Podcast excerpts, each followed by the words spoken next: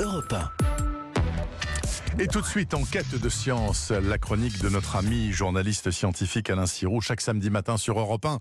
Alain, bonjour. Bonjour Bernard, bonjour à tous. Alain, sans doute, je dis bien sans doute, avez-vous offert ou offert à vous-même d'ailleurs un bijou en or, pourquoi pas, hier soir à l'occasion de la Saint-Valentin? Alors bien sûr, vous savez euh, que ce métal est rare, qu'il est cher aussi, mais savez-vous, chers auditeurs, que son origine est toujours une énigme pour les Hmm. scientifiques? D'où vient l'or, Alain? Alors, écoutez Bernard, sur Terre, on sait où le évidemment. Ah, Il est sous sûr, nos en Afrique du pieds, Sud. euh, à 5000 km dans les profondeurs du noyau, et avec le temps, avec les mouvements de magma, parfois, euh, il remonte, il s'échappe par des fissures dans l'écorce terrestre, et là, il se durcit, il se transforme en, en particules microscopiques qui s'infiltrent dans les, les filons aurifères plus ou moins riches. D'où la très belle expression des Incas, d'ailleurs je l'adore, qui appelait l'or la sueur des dieux. Ah, je ne savais pas. Évidemment, l'un des métaux les plus précieux et les plus rares sur Terre, la teneur moyen est d'un milligramme par tonne de roche seulement, et on estime que tout leur extrait depuis le début de l'humanité représente l'équivalent d'un cube de 20 mètres de côté. Seulement, Seulement. un cube de 20 mètres de côté. Pourquoi les scientifiques pensent-ils qu'il n'a pas été créé sur Terre Ce que je ne savais pas non plus? Parce que le noyau d'un atome d'or, c'est l'association de 79 protons et 118 neutrons exactement, qui n'est possible qu'avec des, des forces et des énergies extraordinaires. On ne fabrique pas de l'or, pas plus que de l'uranium, du plomb ou de l'argent, qui sont eux aussi des éléments lourds.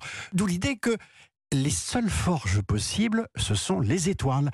Et pas n'importe lesquelles, puisque celles qui sont en fin de vie, donc qui explosent, les, les fameuses supernovas, sont les seules qui, en l'espace d'un court instant cosmique, atteignent des températures et des pressions suffisantes pour être les, les creusets d'une telle alchi- alchimie. Extraordinaire. Donc les, les scientifiques ont même imaginé, parce que c'est plus efficace, que l'or pourrait se former quand deux résidus de supernova, des cœurs d'étoiles, hein, qui sont euh, étoiles mortes baptisées étoiles à neutrons, entrent en collision.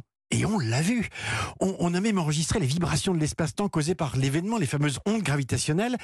Et on a calculé, tenez-vous bien, la quantité d'or produite lors d'un tel événement, l'équivalent de 10 fois la masse de la Lune. Tout cela est complètement vertigineux. J'ai un peu de mal à conceptualiser. Mais enfin bon, si on comprend euh, comment l'or se forme, donc au cours de collisions d'étoiles mortes, si j'ai bien compris, Oui.